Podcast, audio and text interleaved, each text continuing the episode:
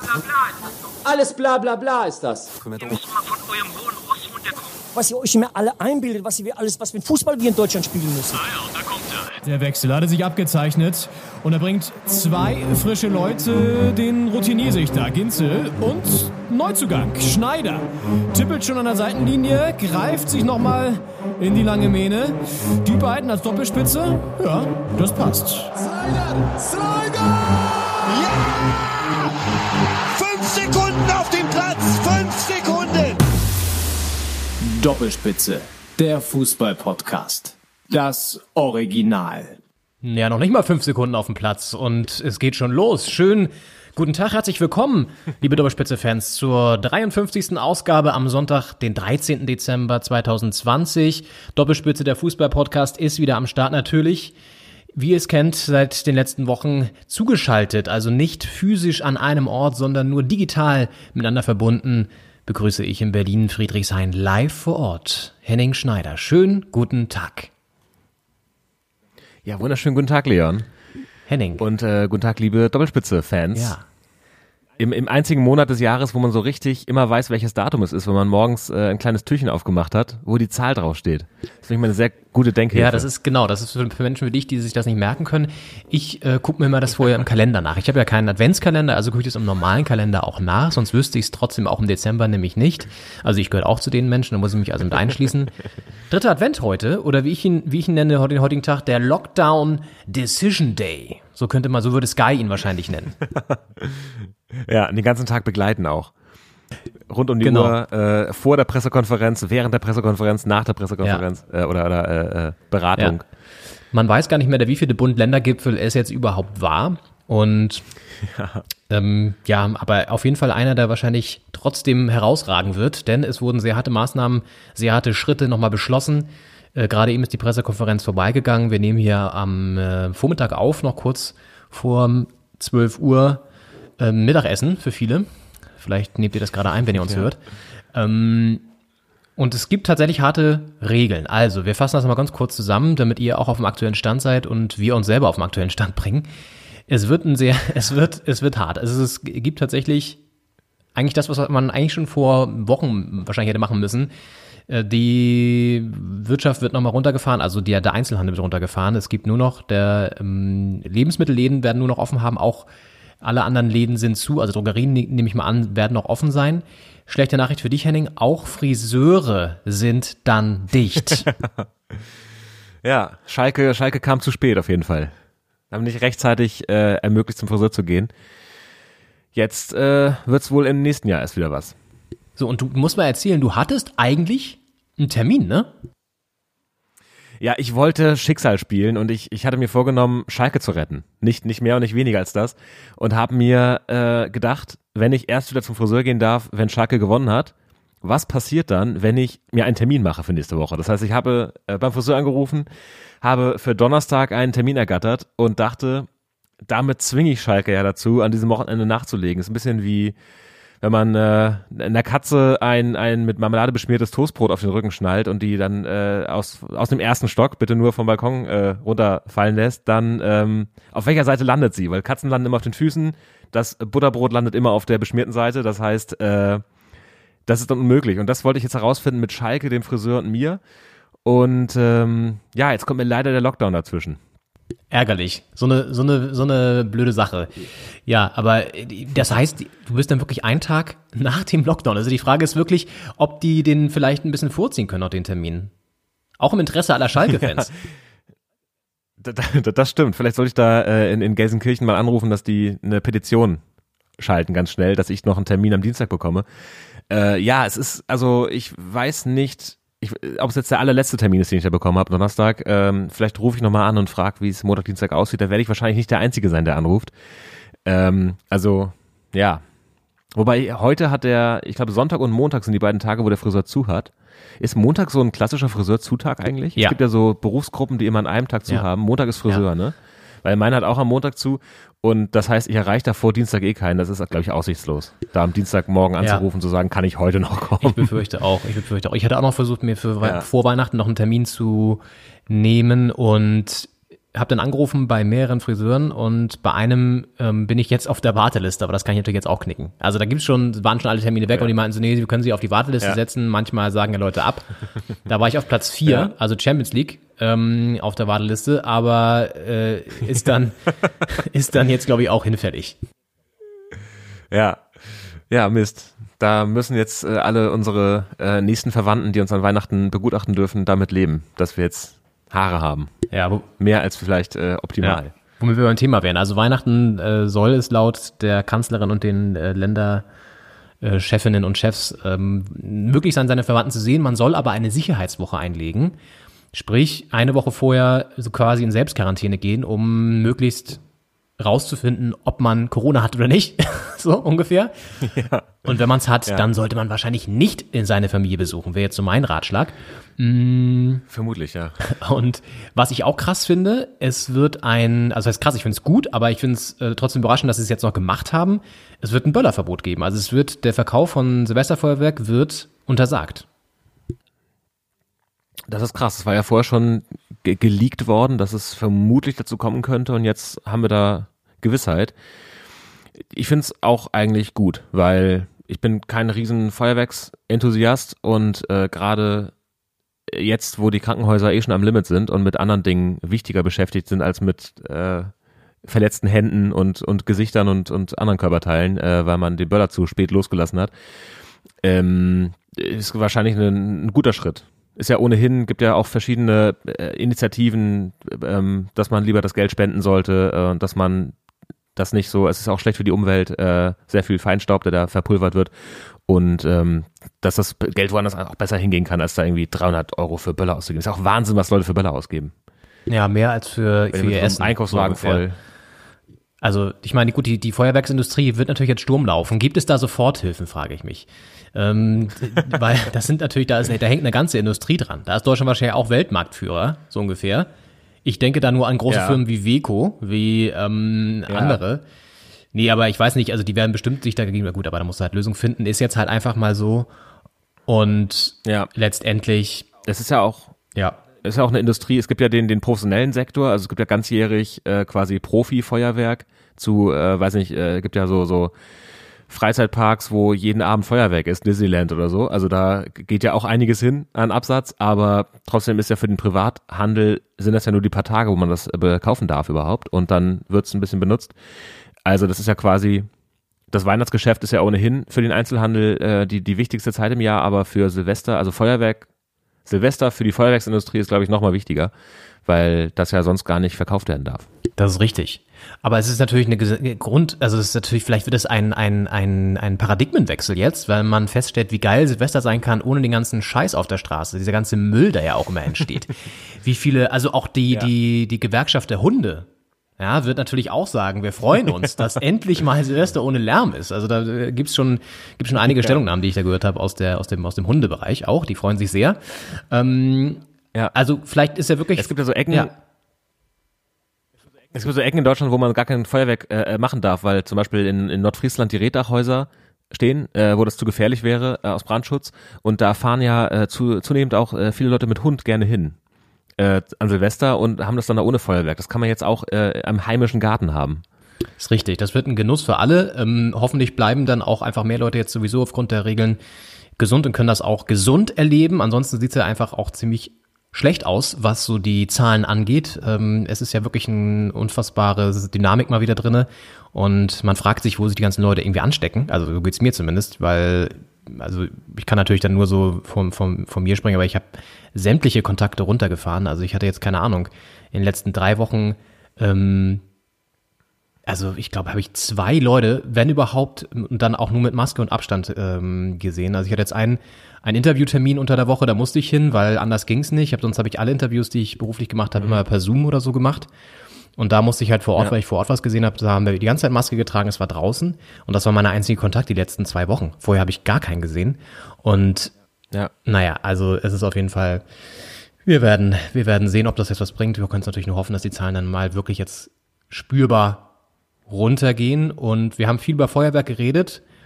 Auch der Bundesligaspieltag, der elfte, er war ein wahres Feuerwerk. So kann man es durchaus sagen. Und in Berlin, in Köpenick wurde sogar wirklich eins gezündet von den Fans, ähm, der Union-Fans nämlich, während, ich glaube, der Halbzeit ähm, oder kurz zu, bei Beginn der zweiten Halbzeit von Union gegen Bayern haben sie ein paar Raketen, paar Raketen in den Himmel steigen lassen. Denn ihr Team hat sich ja, Ja, auch wacker geschlagen. Also kann man nicht anders sagen. Da kommen wir natürlich gleich noch drauf. Ähm, Unions Punktgewinn gegen die Bayern. Aber ansonsten wird bei uns heute in Folge 53 von Doppelspitze im Fokus stehen die Blamage äh, von Borussia Dortmund. Äh, Lucien Favre, werden wir noch hören, was er dazu sagt. 1 zu 5 gegen einen wie entfesselt aufspielenden VfB Stuttgart, das jetzt, muss man wirklich sagen, eigentlich ziemlich sicher das Überraschungsteam der Saison werden könnte, jetzt schon ist, aber auch nachhaltig werden könnte. Da werden wir drüber sprechen. Natürlich Ja. gucken wir auf die Hertha, das ist klar. Ansonsten haben wir nach der Pause noch ein sehr schönes Revival mal wieder vorbereitet. Ein Comeback, ein Spiele-Comeback. Es wird eine neue Runde geben im äh, Spieleklassiker von Doppelspitze. Was macht der denn eigentlich? Ja, spannend. Henning. Freue ich mich ja, da drauf. kannst du dich drauf freuen. Da habe ich was Schönes vorbereitet. Und ach, das wird toll. Das wird ein schöner, da habe ich einen schönen Spieler rausgesucht. Ja, wenn es mir mit Scholl ist, würde ich jetzt schon gern lösen. Den vermutest du die ganze Zeit, Henning. Ich werde nicht einmal werde ich mehr mit Scholl da reinnehmen. Oder irgendwann, wenn du gar nicht damit rechnest, so in drei Jahren oder so. Ja. Ja. Oh Mann. Das wird, das wird dann hart. Ja, ich glaube. Wenn ich das erstmal denke, Ja. nein, heute sage ich das nicht und dann ist er es. Ja. Ja, wollen wir reingehen in den, in den 11. Bundesligaspieltag. Ich habe übrigens gestern wieder das Sportschau-Experiment gemacht. Ich habe mir keine Endergebnisse angeguckt, habe dann hier während des Spieltags auf dem Sofa ein bisschen gelesen, dann ein bisschen früher angefangen zu kochen, um mir die Zeit zu vertreiben und habe dann die Sportschau geguckt, ohne Ergebnisse zu wissen und es war aufregend. Ich kann es nicht anders sagen. Also auch Hertha wusste ich nicht. Ja, das äh, muss man mal dazu sagen. Ähm, Das will was heißen. es war wirklich, es war wirklich krass. Und eine Sache übrigens, K- Konntest du dann überhaupt in Ruhe lesen, wenn du, wenn du so äh, gespannt warst, wie die, wie die Hertha spielt? Also die Hertha spielt parallel gegen Gladbach. Ja, ich und, kann das. Und, und du ja, schmückst das ich kann gegen. das. Ich habe dann, ähm, es ist für mich dann eher diese, dieser Thrill, das nicht zu wissen und dann ähm, noch so ein Highlight zu haben am späten Abend. Man muss sich jetzt ja die Highlights selber schon raussuchen hier. Es gibt ja nicht so viele aktuell in, in Corona-Zeiten. Da muss man sich ja mal so ein bisschen auch so, so, so ein bisschen selber herausfordern auch. Und das war gestern meine ja, Herausforderung. ja, den, Ja. ja. nice. Den Tag ein bisschen in den Abend gestreckt. Richtig. Und ähm, eine lustige Sache aus der Sportschau, das kann ich hier schon mal vorab sagen, ähm, ähm, es wird ja auch mal die Drittliga- und die Zweitligaspiele gezeigt. Und dann wurde das Spiel, ich glaube, Waldhof Mannheim gegen 1860 mit einem Kantersieg von 1860. Und der Kommentator sagte, ähm, ja, folgendes, ich sag mal, also ein, ein etwas weit hergeholter Vergleich, der natürlich zur Weihnachtszeit passt, den er sich, glaube ich, vorher in mühsamer Kleinarbeit äh, aufgeschrieben hat. Und äh, er sagte folgendes, Zitat, Mannheims Defensive zerbröselt hier wie ein Keks unter einem Autoreifen. ja, da habe ich dann auch kurz gedacht, okay, hm, schöne, Ja, ein schönes, schönes, Bild. schönes Bild. Ja, das Ja, wer kennt das Ja. nicht? Ja, ansonsten war es wieder herrlich, da auch die, die also Spielernamen wie Heinz Mörschel von, von Oerding, glaube ich, sind mir da wieder begegnet. Äh, Bei Jan Regensburg wird ähm, als Torhymne die Titelmelodie von Hawaii äh, 5, 5-0, sagt man das? Hawaii 5-0, Ja. ähm, eingespielt, wenn das, aber ich glaube, ich hoffe ich, dass es äh, das ist. ähm, ja, also wirklich sensationell. War toll Ja. und ähm, auf jeden Fall ein Genuss. Und danach kam ja, Schön mal, diesen Blick auch in die dritte Liga zu haben. ja, ja, nee, ist wirklich, wirklich, war wirklich interessant. Und da können wir übrigens mal über ähm, auch Uerding mal in den nächsten Folgen irgendwann sprechen, weil da gibt's ziemlich krasse ähm, Konflikte mit dem Investor. Ähm, die, sie mussten jetzt Oha. irgendwie, sie hatten, die spielen gerade in der Düsseldorfer Arena und konnten kurz vor, vor dem Spiel, Anpfiff war noch nicht klar, ob sie die, die Miete für dieses Spiel quasi, das sie da spielen dürfen, das überhaupt zahlen können, weil der Investor jetzt wieder abgerückt ist. Also das, das sollten wir uns mal irgendwann genauer angucken. Ja, aber Bundesligaspieltag, wir, wir lassen uns mal kurz ähm, dann das Highlight von gestern Abend erstmal vorziehen. Union gegen Bayern 1 zu 1. Das kommt schon überraschend, oder? Auf jeden Fall. Es ist ja auch tabellarisch, äh, verdient es den, den Titel Topspiel. Nicht ganz so sehr wie äh, Leipzig gegen die Bayern letzte Woche, aber trotzdem äh, Platz 6 gegen Platz 1. Ähm, das hätte man jetzt vor der Saison am 11. Spieltag nicht unbedingt äh, so geschätzt, aber Union hat sich äh, sehr gut präsentiert bisher, äh, auch, auch schon sehr etabliert. Die zweite Saison ist ja eigentlich, also die zweite Bundesliga-Saison nach dem Aufstieg, ist ja eigentlich die härteste, weil in der ersten hast du keine Erwartungen, wirst getragen vom Erfolg letzten, des letzten Jahres. Äh, und das, das hat dann gut geklappt. Und die zweite Saison ist dann die Frage, wie verstärkst du den Kader, wie, wie planst du neu? Äh, hast ja auch mehr finanzielle Möglichkeiten als nach dem Aufstieg. Und dann ist es oft ganz schwer, äh, in der Liga zu bleiben und die Qualität des letzten Jahres zu halten, auch die Euphorie.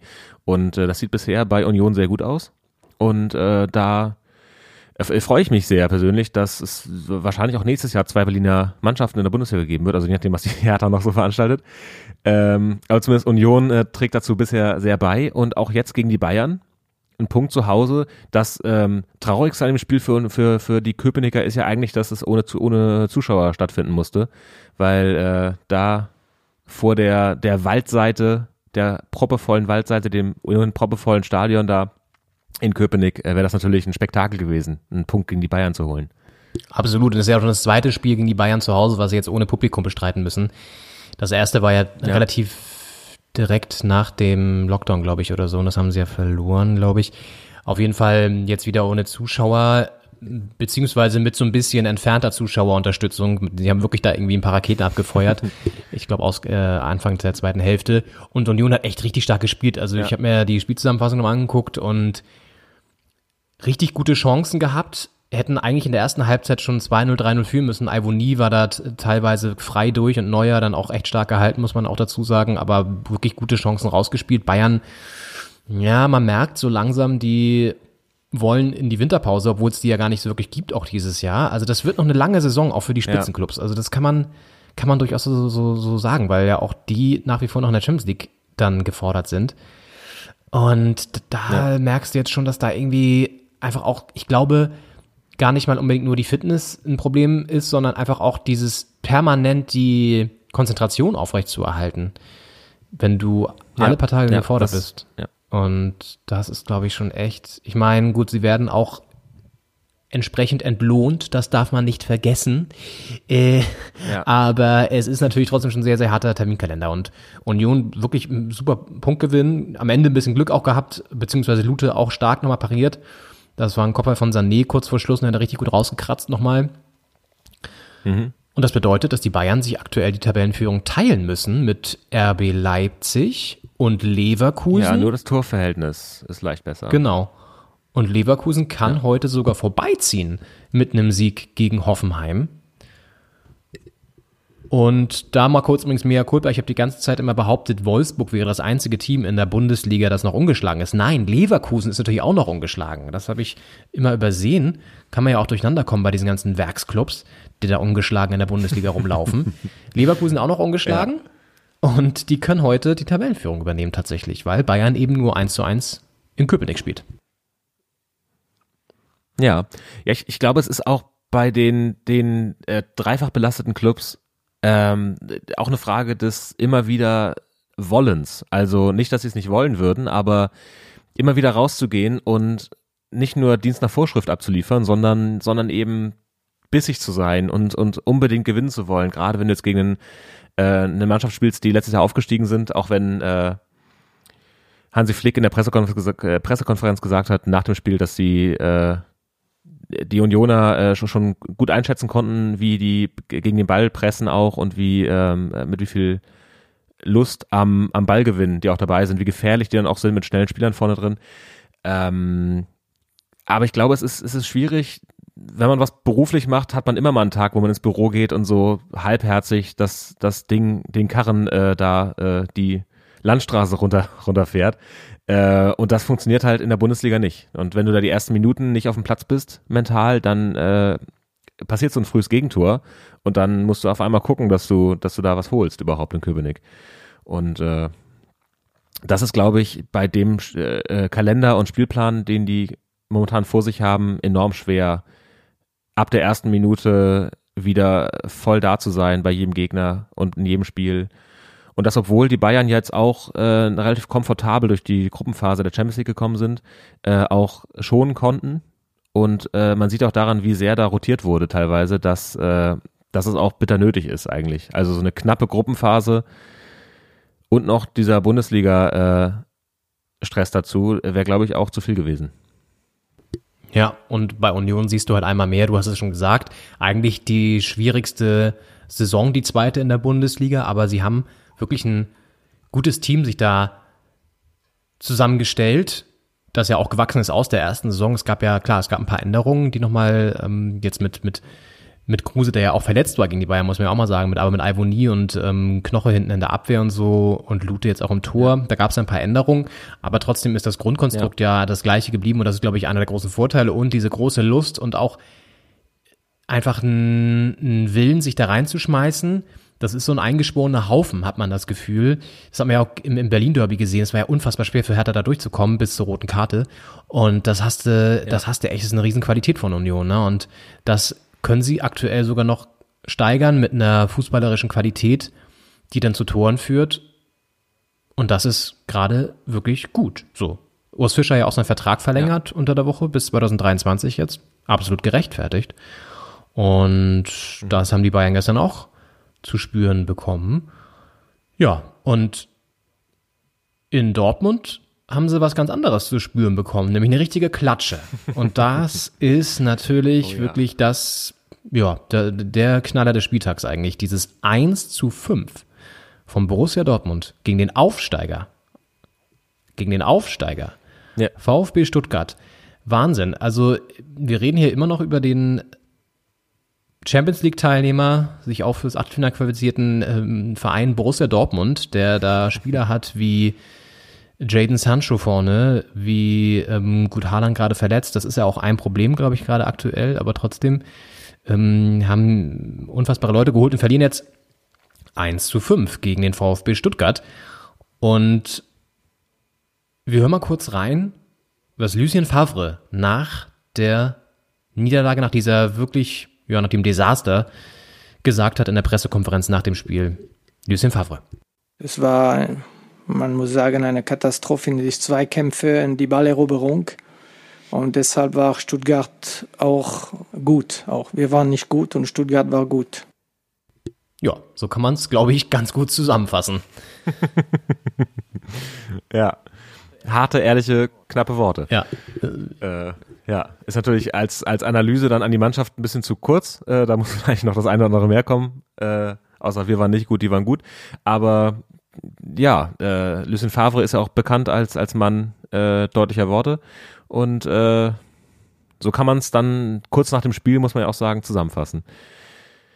Schon, ich finde, es relativiert alle auch so ein bisschen der, der, der Lauf der Stuttgarter jetzt, äh, die Niederlage der Hertha da am dritten Spieltag oder so.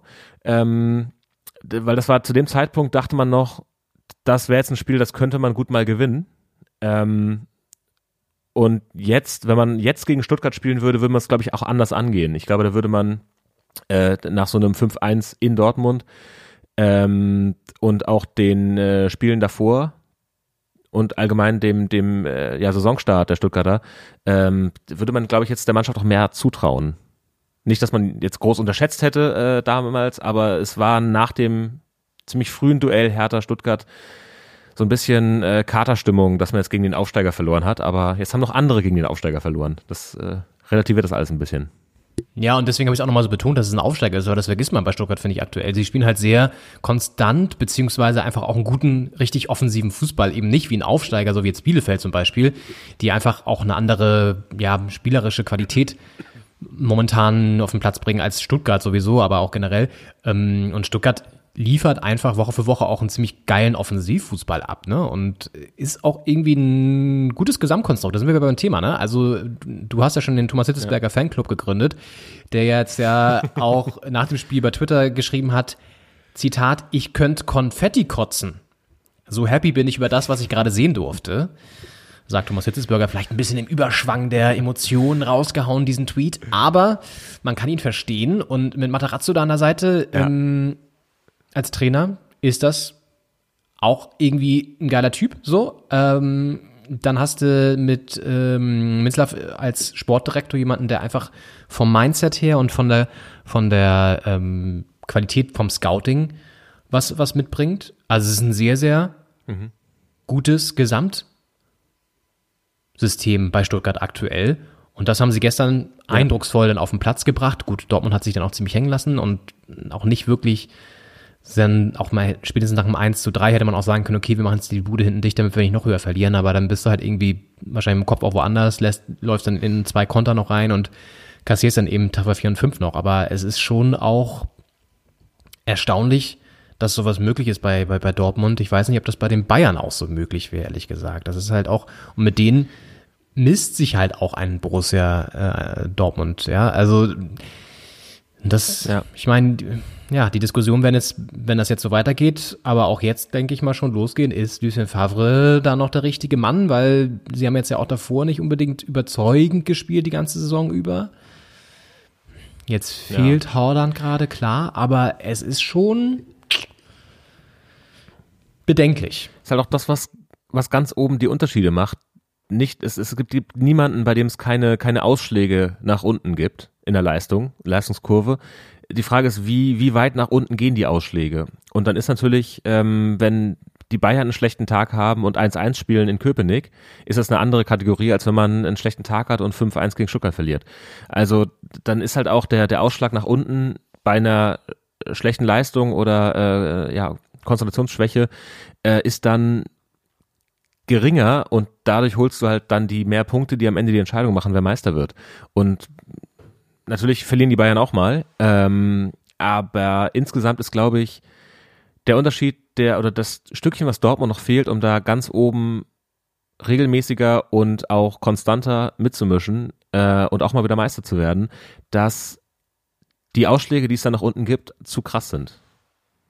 Ja, und was mich denn doch überrascht, ist, dass sie anscheinend von Holland doch sehr abhängig sind, weil du siehst es ja jetzt, er fehlt und klar, sie haben mit Reina ein super Talent, der erinnert mich auch ein bisschen an Götze so von seiner ganzen Technik, von seiner ganzen ähm, Schnelligkeit und, und, und von der Spielintelligenz auch.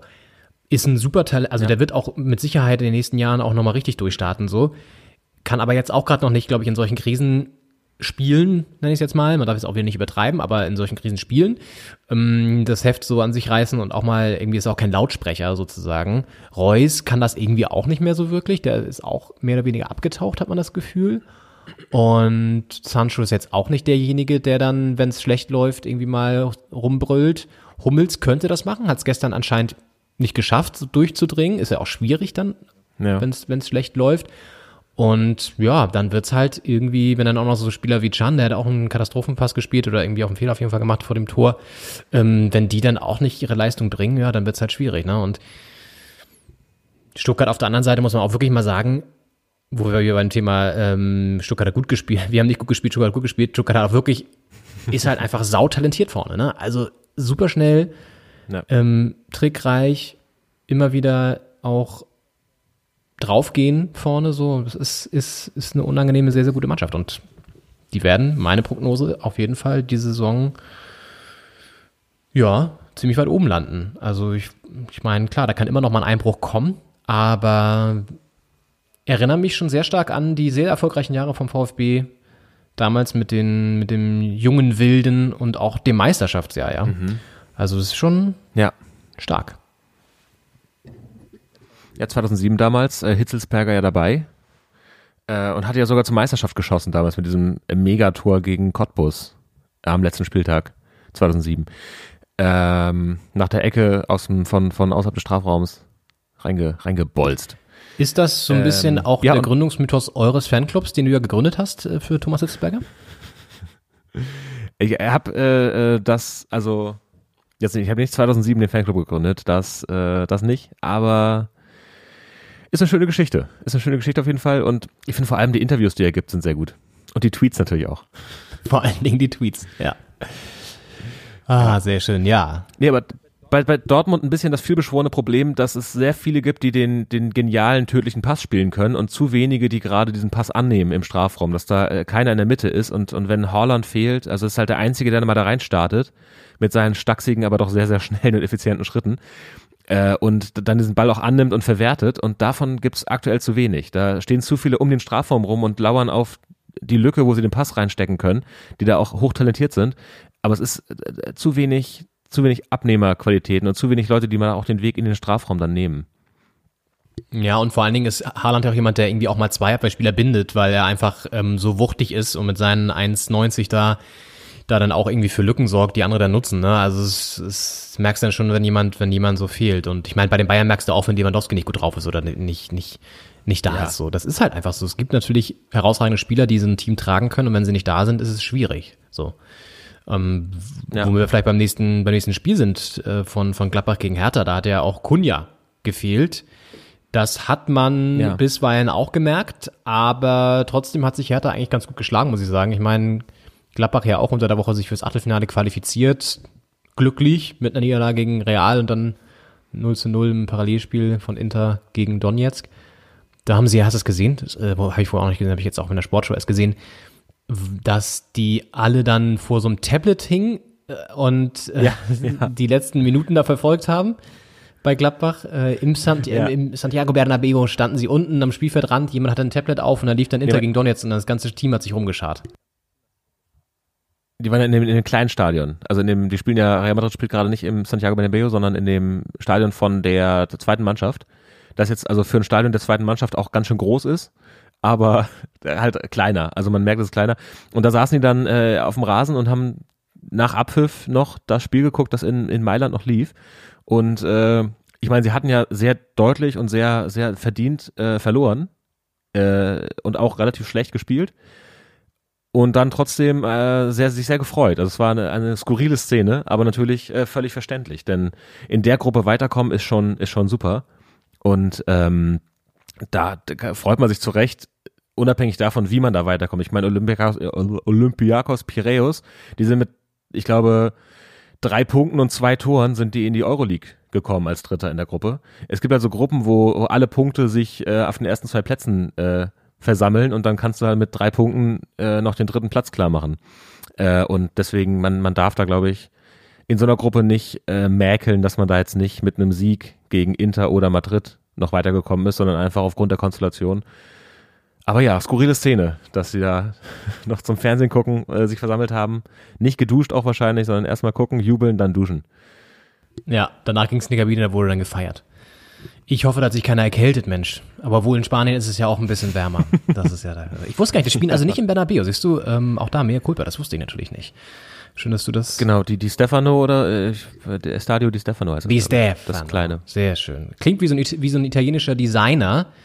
Und ähm, vielleicht hat der ja den, den äh, Glücksmantel von Bruno Labbadia geschneidert, den er jetzt seit drei Spielen trifft. Das ja. ist ein beiger schöner, ja, man kann sagen, ein, ein oh, Luxusmantel würde ich schon sagen. Immer offen trägt er den und so ein bisschen ähm, stylisch möchte er natürlich rüberkommen und der bringt Glück offenbar. Seit drei Spielen trägt er diesen Mantel, Bruno Labbadia, und seit drei Spielen ist die Hertha ungeschlagen, gestern auch. 1 zu 1 gegen Gladbach. Und eine geile Bude von äh, Guendouzi. Ja, ein schöner Einstand. Ja. Was hast du, schöner Einstand? Ich habe es nicht ganz verstanden akustisch. War gerade ein bisschen schlecht die also, Verbindung. Also, ja, schöner, schöner Einstand. Er ist jetzt schon seit ein paar ja. Spielen dabei, aber es war jetzt sein erster Bundesliga-Treffer genau. und äh, äh, konnte sich äh, sehen lassen auf jeden Fall. War ein, also ein Fehler im Spielaufbau der Gladbacher am eigenen Strafraum den Ball verloren. Ähm, dann äh, über Del Rosso und Darida zu äh, Guendouzi und der äh, mit Direktabnahme zentral da in den, in den Winkel. Es war, war sehr schön und äh, auch sehr überraschend. Die erste Halbzeit war ja relativ ereignisarm. Ich glaube, zwei Torschüsse Hertha, ein Torschuss Gladbach. Äh, und bei Sky wird dann immer äh, zur Halbzeit die Torwahrscheinlichkeit. Die haben ja äh, ein paar neue äh, paar neue Moves, dass sie da einmal die die äh, die Realaufstellung quasi zeigen. Also er- erst die taktische so 4-4-2 und dann, wo die Spieler sich wirklich aufgehalten haben und äh, man weiß nicht so ganz, was einem das bringt. Dann ist, wenn ein Tor gefallen ist, wird er ausgerechnet, zu wie viel, wie wahrscheinlich es war, dass dieses Tor bei dem Schuss so fällt. Und zur Halbzeit zeigen sie immer, wie äh, die, quasi die Torwahrscheinlichkeit für jede Mannschaft war. Die waren, glaube ich, 0,1 bei Gladbach und 0,2 bei, bei Hertha. Also war, ging gegen null. Und so hat sie das Spiel auch äh, angefühlt in der ersten Halbzeit. Und dann ging es in der zweiten Halbzeit etwas furioser zur Sache. Ja, da hatte der Hertha dann wiederum ein bisschen Glück, dass der Punkt mitgenommen werden konnte. Insofern gerechtes Unentschieden kann man, glaube ich, einen Haken dran setzen und sagen, ist gut, dass aus Hertha Sicht, dass wir weiter ungeschlagen sind. Gladbach kann, denke ich mal, nach so einer aufregenden Woche auch damit zufrieden sein, zumindest, dass man einen Punkt geholt hat. Und Ja. bei Hertha ist jetzt ein bisschen Konstanz drin, das freut mich natürlich. Er hat ja nochmal die Aufstellung ein bisschen auch gewechselt nach dem Derby mit De Rossum und, und Piontek, zwei Derby-Helden gebracht, wie es immer so schön heißt. Mal sehen, ob sie dann auch Ja. jetzt unter der Woche wieder im Einsatz sind. Da kommen wir natürlich noch später zu. Es steht ja wieder eine englische Woche jetzt in der Bundesliga an. Es geht ja jetzt Schlag auf Schlag. Und ja, vielleicht gehen wir die anderen Spiele mal kurz so ein bisschen schneller durch. Leipzig-Bremen. Also, zum, zum Hertha-Spiel äh, Boyata noch eine riesen Rettungsaktion in der 62. Da äh, war äh, Hermann äh, frei vor Schwolo. Schwolo kommt raus, Hermann hebt ihn rüber und Boyata, äh, der aus Glasgow gekommen ist, ähm, äh, grätscht da auf der Linie den Ball noch, äh, noch weg. Wahnsinnsaktion. Also äh, Gladbach war schon in der zweiten Halbzeit deutlich näher am Sieg. Äh, aber ja, geht glaube ich wirklich in Ordnung, was unentschieden. Ja. Übrigens, nee, keine Nachricht von Kevin Leipzig Schulte Bremen. bekommen bisher. Da werde ich nochmal nachher nachhaken. Ich weiß, er mag das immer nicht, wenn man ihn so ein bisschen stichelt. Ich wollte eigentlich erst vorher noch was schreiben, aber ich dachte mir, na komm, nächste Mal.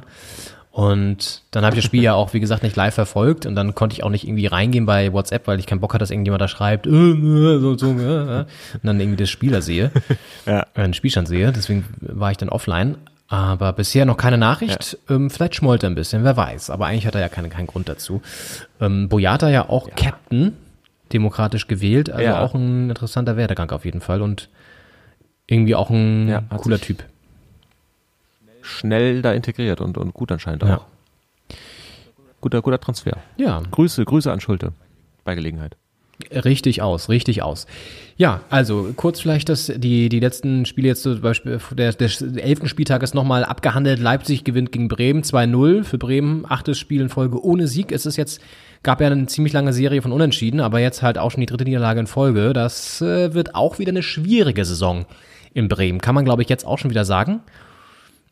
Ja. Mm. Ja, ist eine Mannschaft, die nicht davon profitiert hat, dass die, die Sommerpause so kurz war, Nee, das kann man nicht weil der, der Abstiegskampf der letzten Saison noch in den Knochen steckt und das, äh, wie wir es schon oft äh, beschrieben haben, so quasi ohne Pause weiterging. Also aus dem Abstiegskampf der letzten Saison in den Abstiegskampf der nächsten Saison. Ja. Äh, muss man gucken, wie sie sich daraus befreien können. Ja. Und dann gab es noch zwei Duelle im Keller. Mainz, Köln, 0 zu 1. Wichtiger Big Point für den ersten FC. Und Freiburg gewinnt gegen Bielefeld. Auch das wichtig für Christian Streich, dass er auch mal wieder einen Sieg feiern kann mit seiner Mannschaft. Haben ja auch jetzt die ganze Zeit immer irgendwie nicht so wirklich gepunktet. Und Bielefeld, letztes Spieltag noch ähm, den zweiten Saisonsieg feiern können, jetzt schon wieder so ein bisschen, ja, auf den Boden der Tatsachen zurückgeworfen. Und Freitag gab es schon von den, ich wiederhole es noch einmal, denn es stimmt ja, ungeschlagenen Wolfsburgern, aber eben nicht nur alleine in der Bundesliga ungeschlagen, ähm, einen weiteren Sieg, die sind gut drauf. Der doppelte Wout Weghorst hat wieder das Prinzip Weghorst, äh, lief wieder Fortun, hat 2-1 gewonnen. Ähm, nicht er alleine, sondern der VfL gegen Eintracht Frankfurt. Und ja, das ist, äh, Wolfsburg ist gut drauf. Ja, und es war äh, ein, ein Spieltag äh, oder ein Spiel der, der Holländer, denn äh, alle drei Tore von Holländern, also zweimal Weghorst und, und einmal Bas Dost auf der anderen Seite, äh, die hatten das äh, voll im Griff, die äh, niederländischen Stürmer. Sehr, sehr schön. Und soweit ist Wolfsburg ja auch gar nicht von Holland weg. Vielleicht lag es daran. Also zumindest näher dran als Berlin jetzt an, an Holland. ein Stückchen, ja. Ähm, Luftlinie rechnen wir für euch nochmal aus.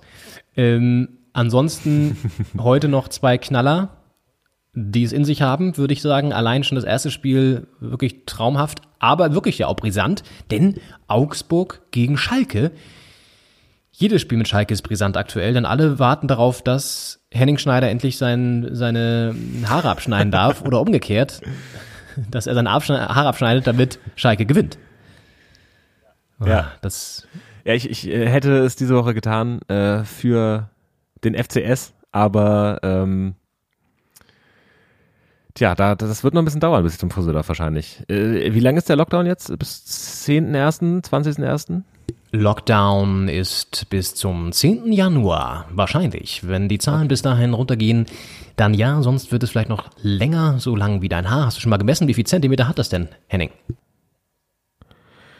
Das ist eine gute Frage, ich habe es noch nicht gemessen. Aber es ist schon wirklich, äh, so lang waren sie noch nie, würde ich sagen. Jetzt mach mal die Kopfhörer ab und zeig mal die. Oder äh, zeig mal, oder hast einen Zopf jetzt, ne? Henning Schneider, meine Damen und Herren, sitzt hier mit, mit ähm, ja Dutt. Kopfhörern. Jetzt nimmt er die Kopfhörer ab. Und jetzt sehe ich mal seinen ganzen Haarschopf, den er da gleich präsentiert. Oh, die sind wirklich lang. Also sie legen sich schon auf die Schulter mit Sicherheit. Äh, Sie gehen runter fast bis zum, naja, was ist das? Die Achselhöhle. Es ist die Achselhöhle. Es ist die Axel Schulz Achselhöhle. Ja, doch, ist schon auf jeden Fall, ist sehr lang, kann man sagen. Ist schon ordentlich auf jeden Ja, Fall. die Frage ist ja auch, willst du, wenn du dann zum Friseur gehst, die wirklich sehr viel kürzer machen oder behältst du erstmal so diese Grundlänge bei? Also ich glaube, vor allem wird es darum gehen, äh, daraus wieder eine Frisur zu machen, weil jetzt gerade wachsen die so ein bisschen, wie sie wollen. Manche länger, manche kürzer, also manche schneller, manche langsamer, viel mehr. Äh, und das wieder in Form zu bringen, ist, glaube ich, die Hauptaufgabe. Wie viel dann abkommt, ist, ist eine Frage. Vielleicht arbeite ich mich langsam vor äh, zu, zu einer äh, Langhaarfrisur, aber halt einer Frisur. Dann das wäre das Wichtigste für mich. Schönes Zitat. Das Wichtigste für mich ist erstmal eine Frisur. Ich muss erstmal eine Frisur wieder reinkriegen. Äh, Vielleicht kannst du ja zu diesem Promi-Fußballer-Friseur, den wir schon mal hier besprochen haben. Ich schicke dir mal die Adresse. Aber der wird natürlich jetzt auch zu haben Ja, vielleicht. Der, wahrscheinlich, ja. Keine Ausnahme für niemanden. Nee. Wie machen das denn die ganzen Fußballer wieder? Ach, sehr schön. Da können wir mal die Serie rausgreifen, die wir beim ersten Lockdown hatten. Ich meine, so lang ist es jetzt ja auch nicht. Es ist ein guter Monat. Wer jetzt nochmal beim Friseur war, der wird das aushalten, denke ich. Aber andere Menschen, so wie wir beide, zum Beispiel du noch eher als ich, die werden jetzt natürlich, ja, da wird's jetzt richtig lang, da wird die Mähne richtig lang. ähm, ansonsten, da werden wir sehen, ob Schalke heute den Bann brechen kann gegen, gegen Augsburg. Wird schwierig, denn Augsburg ist immer eklig und ich glaube nicht, dass, ah, ich, nee, ich kann es mir nicht vorstellen. Äh, zweites Spiel, wo wir vielleicht einen neuen Tabellenführer sehen. Leverkusen gegen Hoffenheim.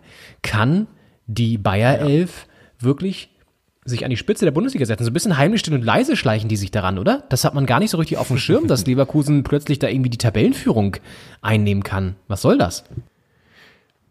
Das stimmt. Ich glaube, das wird, man kann von den Vereinen ja denken, was man will, Leverkusen, Hoffenheim, beides keine Traditionsclubs in dem Sinne, aber das sind richtig starke Teams und ich glaube, das kann ein richtig gutes Spiel werden. Heute Nachmittag.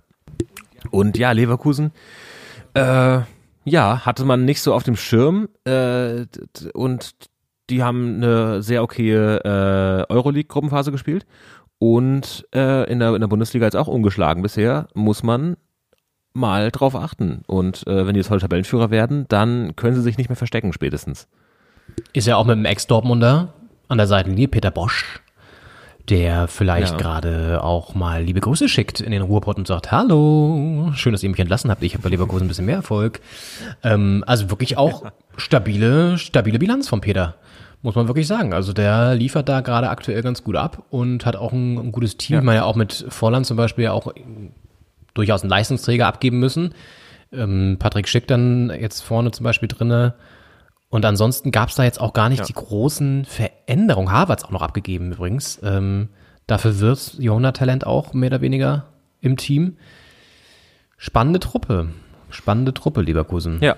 Mal sehen. Auf jeden Fall. Und es zeigt auch, wie sehr ein, ein Trainer auch die richtige Mannschaft und das richtige Umfeld braucht. Was ist das Richtige, das ist das Passende, damit er äh, seine Arbeit leisten kann, sich, sich entfalten kann und auch zur Geltung kommen kann. Und dass jemand wie Peter Bosch in Dortmund nicht so viel Erfolg hatte und in, in Leverkusen deutlich mehr, zeigt, dass es nicht so sehr an, an, am Trainer liegt, sondern auch am, an der Wechselwirkung zwischen Trainer und Umfeld und, und Trainer und, und Mannschaft auch. Äh, ob, ob verstanden wird und angenommen wird, was, was, er, was er so anregt. Und das scheint in Leverkusen deutlich besser zu funktionieren, als es damals in Dortmund der Fall war. Ja, und der wird auf jeden Fall keine Probleme haben, wenn die Friseure zu sind, denn Peter Bosch ist eher Kunde von anderen, ähm, ja, wie heißt nochmal dieses Shampoo, was immer jetzt auch diese schlechte Werbung macht mit, weil ich meine Haare behalten möchte. Naja, weil ich meine Haare behalten möchte. ähm, sag mal schnell. Das heißt, wollen wir den, das heißt Alpecin heißt Danke, das. Henning, Alpecin. Ja. Ja.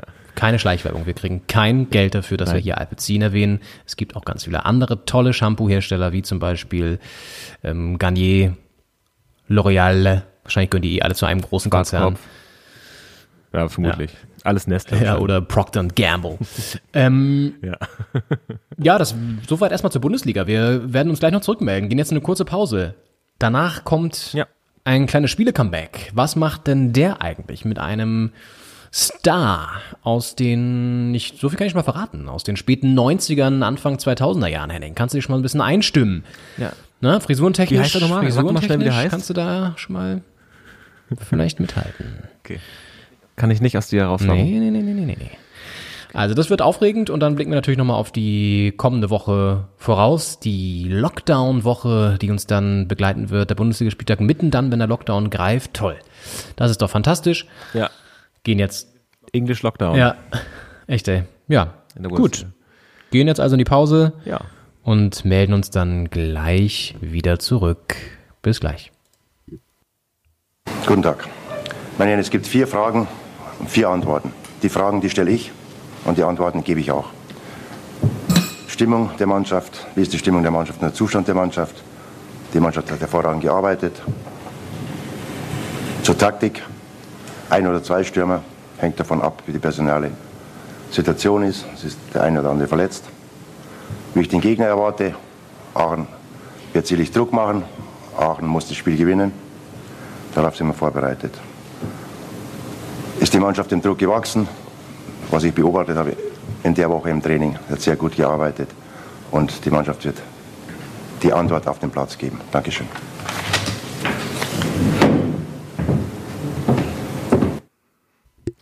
Ja, eine Pressekonferenz aus dem Lehrbuch und damit herzlich willkommen zurück zum zweiten Teil von Doppelspitze der Fußball-Podcast am dritten Advent am 13. Dezember 2020. Und äh, ja, Leon, das, äh, das waren noch Pressekonferenzen damals. Ich sag's dir, du. legendär, Klaus Augenthaler. Ich habe nochmal nachgeschlagen, es war 2007 tatsächlich, also schon ein bisschen länger her. Ähm, und man kennt ja diese Pressekonferenz, diese legendäre 40-Sekunden-Pressekonferenz, wo er einfach sich die Fragen selber stellt. Aber die Frage ist, was ist danach denn eigentlich passiert? Augenthaler war ja damals Trainer bei Wolfsburg und Wolfsburg zu der Zeit noch ein wirklicher Krisenclub, steckte im Abstiegsstrudel. Entscheidendes Spiel. Sie waren überm Strich direkt, also Tabellen 15. Gegen den 16. ging es, gegen Aachen. Und da gab es diese Pressekonferenz vor diesem Spiel. Auge war richtig genervt, dass er die ganze Woche vorher immer nach, nach äh, seinem Job quasi gefragt wurde, wer jetzt ihn mal ablöst, weil er so schlechte Leistungen als Trainer liefert. Und dann sind sie auf den Tivoli gefahren, oder zum Tivoli gefahren, nach Aachen, und lagen tatsächlich 0-2 hinten auch. Und dann scheint aber seine, ja, seine, seine, seine Art in der Kabine nochmal gefruchtet zu haben auch. Und die haben das Ding noch gedreht, 2-2 am Ende. Und damit haben sie Aachen auf Distanz gehalten und die Klasse gehalten und konnten dann ja wenige Jahre später auch tatsächlich deutscher Meister werden. Das äh, haben wir ja auch schon wieder fast vergessen. Stimmt, Ja. 2009 war das, ne? Ja, ich glaube ja. Legendäre Pressekonferenz auf jeden Fall von Auge. Und damit zurück hier, Folge 53, Doppelspitze der Fußball-Podcast. Da sind wir schon richtig im, im Geschichtsfieber hier. Wir gehen jetzt ja auch wieder ja. ein bisschen zurück in der Historie, Henning. Hast du dich noch ein bisschen warm gelaufen in der Pause? Ich habe mich, ich habe mich gedanklich warm gelaufen. Ich habe auf dem Sofa gesessen, äh, einen, einen Tee getrunken und äh, gedanklich ein paar Runden auf der Laufbahn gedreht. Nochmal in der, in der großen Fußballenzyklopädie geblättert. Genau, nochmal alle Namen, die mir eingefallen sind. Ja, jetzt keine nennen. Nachher triffst du außerdem noch da den, den Spieler oder so. Ja, ähm, sehr schön. Ja, das ähm, können wir sehr gerne, sehr gerne gleich machen. Ansonsten Ja, aber- warten viele Fans wahrscheinlich gespannt auf Updates aus dem Macron. Ja, Geschäft. ich, ich wollte gerade sagen, apropos Abwärtsstru äh, äh, Abwärtsstrudel, Abstiegsstrudel, äh, was, wie läuft's in der Bäckerei? Ja, die hatte diese Woche ein bisschen Pause. Ich habe dann auch irgendwie mein Macron-Ranking nicht weiter vervollständigt. Vielleicht werde ich heute Nachmittag nochmal losziehen und einen Spaziergang einlegen. Das, was man halt so macht jetzt gerade, Spaziergänge und Ausflüge. Und vielleicht nochmal, vielleicht nach Friedrichshagen. Da gibt's nämlich auch echt sehr, sehr gute Bäckereien. Und da nochmal den Tank auffüllen, wenn ich mich ein bisschen beeile, komme ich auch vor dem großen Rentneransturm, der mal so um 15 Uhr, 16 Uhr, naja, wo das ist der Familienansturm, der Rentneransturm setzt jetzt schon ein bei den Bäckereien. Ist jetzt so knapp eins. Und dann äh, der große Familienansturm so ab 15 Uhr. Da holen sie sich dann schön alle Kuchen und Gebäck, damit man zu Hause noch ein bisschen sich gemütlich machen kann am dritten Advent. Äh, und da, wenn ich da in das Zeitfenster reinstoße, vielleicht habe ich da Glück. Muss ich mal Ja, gucken. sehr schön. Ja, nee, aber ansonsten gab es diese Woche keine Makronen, sondern ich habe ähm, was anderes äh, hergestellt in, in, in der eigenen Küche. Und zwar gab es einen richtig schönen Kaiserschmarrn. Ja, ich habe Bildmaterial gesehen, das sah sehr, sehr gut aus. Sehr lecker. Ja, das stimmt. Deshalb äh, wurde, geschmeckt, wie es ausgesehen hat? Ja, hat es, wirklich. Es ist, es ist, ist auch, es ist durchaus aufwendig. Also ich habe das äh, kleine, kleine Geschichte dazu. Beim allerersten Lockdown ähm, habe ich einen Artikel in der Süddeutschen mir ausgeschnitten tatsächlich. Da geht's um so Grundnahrungsmittel, die die Leute halt gehortet haben da während des ersten Lockdowns. Also sowas wie Linsen, wie Kartoffeln und so weiter und Tomaten, Dosentomaten und Mehl und was man daraus aber Cooles herstellen kann. Also welche coolen Rezepte es gibt damit im Zusammenhang. Und das Rezept, was ähm, das Grundnahrungsmittel Mehl, das Bunkernahrungsmittel Mehl betrifft, ist Kaiserschmarrn. und dieses Rezept hängt da an der Wand. Ich habe das äh, schon mal gemacht vor Monaten und dann diese Woche wieder. Und es ist wirklich, es ist ein original österreichisches Rezept, weil die Autorin ist, glaube ich, Österreicherin oder ihr Mann oder so. Und es ist wirklich gut. Also es ist viel Handarbeit, keine Frage. Man muss, also gerade ich habe ja wieder keinen, keinen Mixer gehabt. Das heißt, ich habe dann wieder die, das Eiweiß, die vier Eiweiße steif geschlagen. Ja. Ich habe da Kritik bekommen äh, aus der aus der Fanbase, dass wir uns nicht so anstellen sollen, dass man das gut mal machen kann, äh, dass man erst bei bei höheren höheren Zahlen von Eiweißen so zehn da kann man sich dann, das ist sehr anstrengend. Und wenn man den absoluten äh, Nervenkitzel möchte für den Unterarm, dann soll man äh, Sahne steif schlagen mit der Hand. Das ist wohl nochmal eine Spur härter als Eiweiß. Das habe ich, glaube ich, sogar auch schon mal gemacht und das stimmt, das dauert ewig. Das dauert ewig und da kommt es auf das richtige Gefäß an, was so ein bisschen noch mit unterstützend wirkt. Ähm, aber Eiweiß kann ich sagen, ist auf jeden Fall auch sau anstrengend. Also man kriegt da wirklich einen Krampf im Oberarm irgendwann. Und aber es ist auch geil, weil du dann wirklich diesen Moment hast, wo es dann wirklich ähm, steif geschlagen ist, da freut man sich drüber. Das ja, und es ist ein Trainingsfaktor auch, äh, wenn du es oft machst, bist du dann irgendwann der im Freundeskreis, der, wenn, wenn der Strom ausfällt, trotzdem das Ei steif kriegt. Ja, wer weiß, wo wir hier noch hinsteuern, ne? Also ähm, der Lockdown ist ja vielleicht der Anfang, ja. Und ich bin dann gewappnet. Ich kann hier, ich kann, ich kann hier den ganzen Kiez kann ich versorgen mit Genau. äh, mit Eischnee. Das ist eine tolle. Wo, wo, ja, wo, wo kriegen wir? auch- Wir, wir brauchen unbedingt wirklich, wir brauchen unbedingt äh, steif geschlagene Eiweiß. Wo kriegen wir es her? Hier der, der, der Ginzel, der hat das doch, der hat das doch, hier da vorne doch. Und dann kommen sie alle an, stehen hier Schlange und wollen das haben, weil ich ja der Einzige bin, der es machen kann. Ja. Und versorgen dich vielleicht, äh, vielleicht kommen die vom Bauernhof mit Eiern, versorgen die dich, wenn du denen das Eiweiß äh, steif schlägst. Dafür. Ja, ja. Sehr gut. Richtig. So wird sein. Also das ist ähm, schon vorprogrammiert. Insofern trainiere ich hier eifrig, aber der Kaiserschmarrn war wirklich saugut. Also es ist ja, es ist in der Vorbereitung schwierig, dann gar nicht so schwierig. Es ist ein geiler Prozess, weil wirklich Stück für Stück dann dieser Teig entsteht. Aus Eiweiß dann ähm, Eigelb, das trennst du, dann ähm, mixt du das ein bisschen saure Sahne drunter und Mehl und ziehst dann das Eiweiß drunter und dann gibst du das Ganze in die Pfanne, streust noch Rosinen drauf, lässt es kurz sozusagen auf der heißen Pfanne ansetzen ähm, unten und dann geht's in den Ofen für eine gute Viertelstunde ungefähr. Dann ziehst du es raus, äh, nimmst es raus, also in der Pfanne in den Ofen, dann nimmst du die Pfanne raus und dann machst du da also vier Viertel draus, drehst sie nochmal um, lässt sie von der anderen Seite nochmal ein bisschen anbräunen und dann äh, machst du diese kleinen Stücke draus. Das ist wirklich, also es ist ein toller Prozess. Macht Spaß und schmeckt Ja. sau geil. Kann man nicht anders sagen. Und dauert auch im Restaurant immer sehr lange. Also man selbst bräuchte für viele Gerichte im Restaurant deutlich länger als die äh, professionell eingerichtete und ausgestattete Küche da das hinkriegt. Aber Kaiserschmarrn braucht im Restaurant auch immer so 20, 30 Minuten. Ja, und Das, äh, ja. wenn man es schnell bekommt, dann weißt du, dass es kein guter Kaiserschmarrn sein kann. Also Ja. ich habe jetzt schon einige auch bestellt, weil ich da so einen kleinen Fetisch entwickelt habe mittlerweile. Ich weiß gar nicht, wo der entstanden ist. Ich glaube, irgendwann im Österreich-Urlaub oder so. Oder äh, so Italien, Österreich, so Grenzregion, da so Tirol vor, naja, muss ja vor dem ganzen Corona-Scheiß gewesen sein. Also irgendwie, glaube ich, wirklich ein Jahr davor direkt. Und da habe ich einen richtig sau, sau guten auch gegessen. Und das war in Brixen auch. Der war echt richtig gut auch. Und seitdem ist so ein bisschen so eine Leidenschaft entstanden und ja, also neben der Macron-Innung ist auch die Kaiserschmarrn-Innung an mir interessiert. Ich muss mal schauen, ob ich da vielleicht ähm, doch das Antragsformular mal ausfülle. Ja. Vom Deutschen Kaiserschmarrenverband. Richtig, vom Deutschen Kaiserschmarrenverband. Da sind auch die ganzen Royalisten, so diese ganzen so leicht, auch militaristisch alles organisiert bei denen, aber Ja. ist eine tolle Truppe. Das ist das gute alte Kaiserschmarrenreich zurückwünschen. Ja. Sehr gut. Ja, so viel zu dem Thema. Ähm, wollen wir spielen, Henning? Wir wollen spielen. Sehr gut. Ich bin sehr gespannt. Dann drücke, so drücke er doch bitte, der Mann, der Herr über die Töne, so drücke er doch bitte das Intro zu diesem Spielchen ab. Hier, sag mal, was macht denn der eigentlich? Ja, wir sind wieder auf der Suche nach einem Spieler einer ehemaligen Fußballlegende. Ich habe es ja schon vor der Pause angekündigt. Wir begeben uns zurück in die späten 90er, Anfang 2000er Jahre. Da, wo uns Klaus Augenthaler schon so ein bisschen hingeschickt hat in die Richtung. Und Henning Schneider wird jetzt mit mehreren Hinweisen von mir auf sich auf die Suche begeben nach diesem Spieler. Es gibt insgesamt drei Töne während des Quizzes und einen, den wir danach noch hören können. Also vier Töne. Ähm, und ich sag mal so, also da sind ein paar Knallertöne dabei. es war ein bisschen schwierig, weil ich ähm, das so präparieren musste, dass du natürlich nicht so schnell drauf kommst. Aber ich Ja. denke, es ist machbar. Ich glaube auch ziemlich sicher, dass du den Spieler kennst. Also, wir legen mal los. Gesucht wird ein Stürmer. Uha. Uha. Scholl ist raus. Scholl, dein, dein ewiger Scholl ist raus. Und er hat in seiner gesamten Karriere tatsächlich für nur zwei Vereine gespielt. Ja, nächster Hinweis.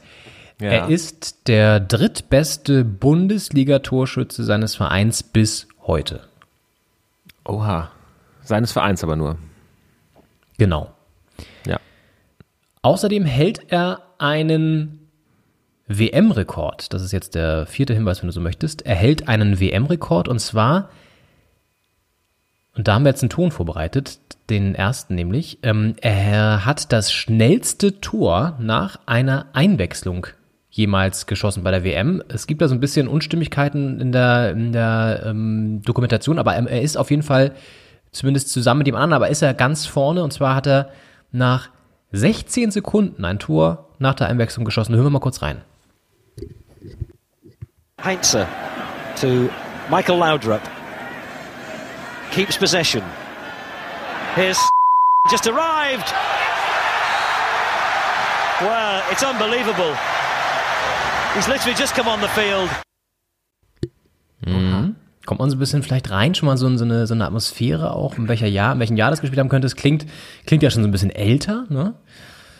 Ja. So ein kleiner versteckter Hinweis war drauf, Henning. Vielleicht ähm, notierst du dir den, bewahrst in deinem Hinterkopf auf, denn die Doppelspitze HörerInnen sollen ja mitraten draußen an den Empfangsgeräten. Hinweis, Ja, wir sind ja, bei Hinweis ja. Nummer 5 angekommen. Und zwar hat er seine beste Bundesliga-Saison 2000, 2001 gehabt. Mit insgesamt 22 Toren ist er Torschützenkönig geworden. Ähm, hat zweimal den DFB-Pokal geholt und stand bei zum Beispiel, das ist jetzt ein Beispielspiel, ähm, einem legendären 5 zu 1 Sieg gegen die Bayern auf dem Platz. Und das wäre der Ton Nummer 2. Da hören wir mal kurz rein, denn da hat er auch ein, klar, wie sich ein Stürmer gehört, ein Tor geschossen. Schauen Sie sich das an! Anfängerhaft lassen sich die Bayern jetzt in einer Minute zwei Tore anstellen. Und das Traum-Sturm-Duo der vergangenen Saison rollt wieder. Da kriegt man nochmal so einen kleinen Hinweis, denn er war anscheinend ja nicht immer allein unterwegs. Traum-Sturm-Duo ist die Rede von. Ja, das war Hinweis Nummer 5. Ähm, hast du, ich frage mal zwischendurch, hast du schon so eine kleine Vorahnung? Oder bist du noch sehr weit weg? Puh, ich, äh, bah. Torschützenkönig 2001 könnte man ja theoretisch wissen. Also da wäre man sehr gut dabei, statistikwissenmäßig, aber äh, ich, ich weiß es nicht, um ehrlich zu sein. Ich bin noch nicht, noch nicht dran. Es gibt ja noch ein paar Hinweise. Es gibt ja noch ein paar Hinweise. Es wird auch mal gleich einen Ton geben, wo man ihn selber auch nochmal hört. Zunächst Hinweis Nummer 6. Ähm, das ist auch krass eigentlich. Er musste in seiner aktiven Karriere gleich zweimal schwere Krankheiten noch überwinden. Ähm, und zwar hatte er einmal Hodenkrebs und einmal eine Hirnhautentzündung. Also es war auch nicht immer einfach für ihn, hatte aber beides tatsächlich geschafft und äh, war dann auch wirklich, kann auf eine sehr, sehr erfolgreiche Karriere zurückblicken. Ähm, und das wäre jetzt Hinweis Nummer sieben. Nach seiner aktiven Spielerkarriere kehrte er tatsächlich noch einmal zurück zu seinem ehemaligen Bundesliga-Verein und äh, das hat ihn zu folgendem Statement veranlasst. Ton Nummer drei. Da habe ich mich natürlich unglaublich gefreut. Das ist eine Ehre für mich. Ich bin stolz darüber und ja, ich habe überhaupt nicht darüber nachgedacht. Ich habe sofort Ja gesagt. Da kann man vielleicht so ein bisschen auch rausfinden, das hört man ja, dass der wahrscheinlich nicht Ja. unbedingt aus Deutschland kommt. Ja, jetzt habe ich hab, jetzt hab ich einen Verdacht. Also es war auch schon vorher im erweiterten Verdächtigenkreis und jetzt, jetzt denke ich, ja, ja, ja. Das ist gut, weil das war auch der letzte Hinweis tatsächlich. Also wir fassen nochmal zusammen. Also es ist ein Stürmer, der gesucht wird. Er hat nur für zwei Ja. Vereine gespielt, drittbester Bundesliga-Torschütze seines Clubs und ähm, wurde 2001 Torschützenkönig mit 22 Toren. Zweimal Pokalsieger, nie deutscher Meister, aber ist dann noch einmal zurückgekehrt zu seinem Bundesliga-Verein. Henning Schneider, du hast einen Verdacht. Wer ist es? Welcher Spieler wird hier gesucht? Also ich äh, finde, es klang ein bisschen wie ein, wie ein Interview, der SG-Fans bekannter wird. Ich würde sagen, es ist Ebbe Sand. Sehr, sehr gut. Henning. Glückwunsch. Richtig. Und Sehr schön. ja, das hört man so ein bisschen raus, ne? Diesen, diesen dänischen, das ist leicht sympathische dänische ähm, Sprech, das ist immer wieder toll zu hören. Ich mag das. Ja, ja, auf jeden Fall. Das ist, äh, macht auch die, die Interviews nach dem Spiel der SG Flens Pokal wird nochmal noch mal besser, als sie eh schon meistens sind, weil die auch eine sehr erfolgreiche Mannschaft sind. Ähm, das ist einfach sehr sympathisch und äh, geht, geht vom, durchs Ohr direkt ins Herz. Ja, genau. Ja, und Ebbe Sand ist ja wirklich eine, eine Legende auf Schalke und ein Spieler, der ihn natürlich jetzt äh, gut tun würde, sage ich mal, aber Ja. ist ja wirklich so. Und echt eine spannende Karriere auch gehabt. Und was ich bei meiner Recherche interessant fand, ähm, wir kommen gleich nochmal dazu, was er so nach seiner aktiven Karriere so getrieben hat und was er jetzt macht, aber die Schalke-Fans sind ja auch alle so ein bisschen, ich sag mal, emotional. Sie sind ein bisschen, sie, sie, sie für, brennen für ihren Verein. Und da gibt es auch einige, die ähm, Fansongs für Ebbe Sand geschrieben haben. Es gibt mehrere Fansongs bei YouTube und einen habe ich jetzt mal rausgepickt. Ist ein echter Ohrwurm. Da hören wir mal kurz rein, Henning. Ton Nummer 4, den ich dir hier noch geschickt habe. Äh, hören wir mal kurz rein in einen Fansong.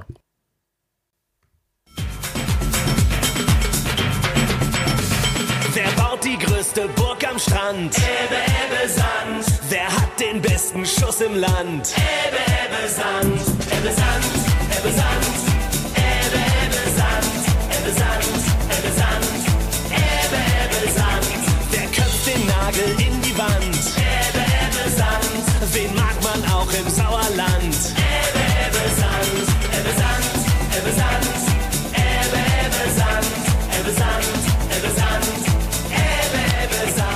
Ebbe Sand, Ebbe Sand, Ebbe, Ebbe Sand. ist Wer geil, köpft oder? den Nagel in die Wand. Schön. Ey, und es geht so weiter. Es ist wirklich nonstop, wirklich die allerbesten Reime auf so einem Karlauer Niveau. Herrlich, wirklich. Also wunderbar. Ganz stark. Aber es war natürlich auch 2001 wäre ja der FC Schalke 04 um ein Haar deutscher Meister geworden. Ja, ja, ja. Äh, und deswegen war Schalke auch schon so ein Verein, wo ich äh, gedacht habe, das könnte sein, dass der Spieler daherkommt. Sehr gut, Henning, da hast du sehr gut geschlussfolgert. Ja, ich musste ein paar Sachen da rausschneiden aus dem Ton auch, ähm, beziehungsweise ich wollte dann auch irgendwie nicht so drauf eingehen, dass er nie deutscher Meister geworden ist, weil dann wäre es schon wieder so, da wäre man sehr nah an Schalke nämlich dran gewesen. ähm, ihm wurde auch bei seinem Abschiedsspiel für Schalke eine ähm, Kopie von der Meisterschale übergeben. Finde ich auch ein bisschen bizarr, weil er war ja natürlich 2001 mit dabei in, bei der Ja. Meisterschaft der Herzen. Ja. Und ja, auf jeden Fall eine sehr, ja, ein, eine Legende, auf jeden Fall eine Schalke-Legende nach wie vor noch. Und Ja. äh, kurz zu seiner Karriere danach. Er ist dann nach Dänemark zurückgegangen ähm, und war 2006 zum Beispiel ähm, dann Trainer in Silkeborg und hat das dann aber irgendwie wieder aufgegeben und war dann ähm, bis 2014 Stürmertrainer der dänischen Nationalmannschaft. Dann ist er nach Dubai gegangen, von 2014 bis 2019 und hat da gelebt, unter anderem auch irgendwie eine Talentschule aufgemacht, aber in Shanghai. Also mhm. ziemlich, ziemlich ähm, kosmopolitischer Wandel dann nach seiner Karriere so. Und ja. ist dann aber in dieser Dubai-Phase auch nochmal zu Schalke zurückgekehrt, das da haben wir diesen Ton gehört und hat dann zusammen mit Mike Büstens und Hüb Stevens den sportlichen Beirat gebildet ähm, beim Schalker Aufsichtsrat. Äh, mittlerweile nicht mehr offenbar, weil, ja, sieht man zumindest nicht mehr. Dann war ja. kurz bei äh, Brøndby auch Sportdirektor und ähm, ist jetzt Anfang des Jahres zum dänischen Verband zurückgekehrt und ist aktuell Co-Trainer in Dänemark von dem amtierenden Nationaltrainer Orge Hareide. Ist auf jeden Fall jetzt wieder sozusagen im aktiven Trainergeschäft. Er besandt. Na, hat er ja mit, mit Yusuf Paulsen auch von Leipzig zu tun. Dänemark ja auch eine starke Truppe. Christian Eriksen, Paulsen, ja. äh, gute Leute. Ja. Also auf jeden Fall eine spannende Karriere auch nach der Karriere. Und was ich auch witzig fand, ähm, oder witzig finde, er hat einen Zwillingsbruder. Oh, wie, wie heißt der? ja, äh, man könnte jetzt denken, vielleicht, vielleicht ist er Flut, aber man weiß es nicht. Äh, ich gucke das mal nach. Ich hab den Namen habe ich tatsächlich nicht auf dem, auf dem Schirm. Achso, okay. Ähm, was das sagst du? Was sagst du denn äh, zu dem Fansong eigentlich jetzt? Also Wer, wer das, also aus musikalischer Sicht, du bist ja, bist ja Musiker, ist das, ist das ein ja. Hat das ist, Potenzial? Ist ein Song, das hat in, also es ist ja immer die Frage, wofür wird etwas produziert? Und ich glaube, dafür, wofür dieser Song produziert wurde, hat es Potenzial, weil das kann man schnell mitsingen, es ist eingängig, äh, durch die, durch die Reimstruktur, Sand ist nur auch ein Name, auf den kann man viele deutsche Wörter reimen. Und äh, das, das birgt unendliches Potenzial, da einen Song drüber zu schreiben. Also ich äh, glaube, der funktioniert sehr gut. Ist auch echt so ein Ohrwurm, ey. Der geht, der geht schnell rein, auf jeden Fall. Ähm, also sein Zwillingsbruder, das habe ich gerade mal nachguckt, heißt Peter. Peter Sand, auch Fußballprofi. Ja. Vielleicht haben die, können die sich rein theoretisch, wenn der eine mal keinen Bock hat oder zu spielen, dass, da, dass der andere einfach dann spielt für den, dann äh, fällt es vielleicht auf, weil das Niveau ein bisschen anders ist, aber das ja. wird auch witzig, oder? Vielleicht haben die wirklich mehrfach gewechselt, ohne dass das bekannt geworden ist. Also es ist einfach äh, Peter Sand statt Ebbe Sand äh, auf dem auf dem Platz stand bei Schalke mal. Wenn da jetzt dabei ja. vielleicht ein Punkt äh, abhanden gekommen sein sollte, der am Ende dann für die Meisterschaft gefehlt hat 2001, wäre das natürlich was, was man jetzt auch nicht so lustig noch erzählen könnte. Deswegen ist es vielleicht geheim geblieben. Vielleicht haben die vorgehabt, das nach der Saison zu offenbaren.